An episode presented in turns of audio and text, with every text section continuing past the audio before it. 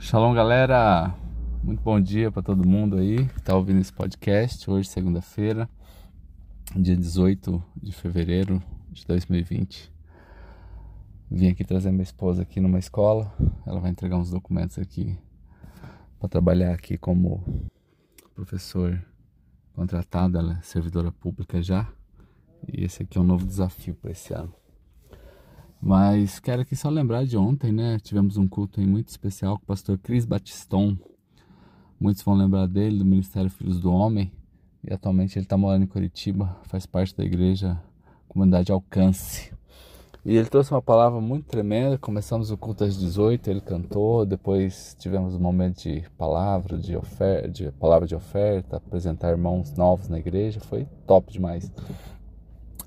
E quando ele começou a pregar, falando ali sobre o coração, cuidado do coração, da alma, e foi assim conselhos maravilhosos que ele deu ontem através da palavra de Deus, mas especialmente o final do Provérbios capítulo 4, quando ele dá os conselhos práticos que Davi fala como a gente deve guardar o coração, que foi tudo que Salomão não fez nos versículos anteriores. Salomão entendeu o valor de buscar sabedoria, tanto que quando Deus aparece para ele no começo do seu governo, ele pede sabedoria debaixo daquilo que Deus disse, pede o que quiser e eu vou te dar, e ele pediu sabedoria.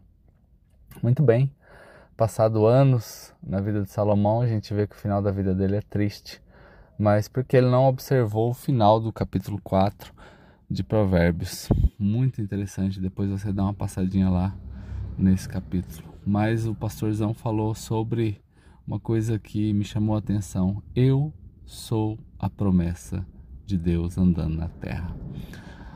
E quando ele disse isso, eu me apropriei desta palavra e quero lembrar você porque muitos de nós a gente pega a promessa e a gente transfere ela sempre para Deus, né? Deus nos dá uma promessa e glória a Deus, a gente vai vivendo em, em torno desta promessa. Mas isso se torna diferente quando você compreende que você é a promessa. Quando Deus disse a Abraão, eu te farei, não é? Uma bênção para todos os povos, está falando que Abraão era a promessa. E o que, que eu quero aqui enfatizar com minhas palavras sobre isso é que é, se você tem promessas de Deus na tua vida, e para você que não tem, leia a palavra que você vai encontrar inúmeras delas, mas quando você compreende que você é a promessa, é diferente. Então, não fique aguardando algo acontecer na tua vida Trabalhe para que isso aconteça. Estamos muito felizes em entender isso e buscar ser aquilo que Deus já falou sobre nós.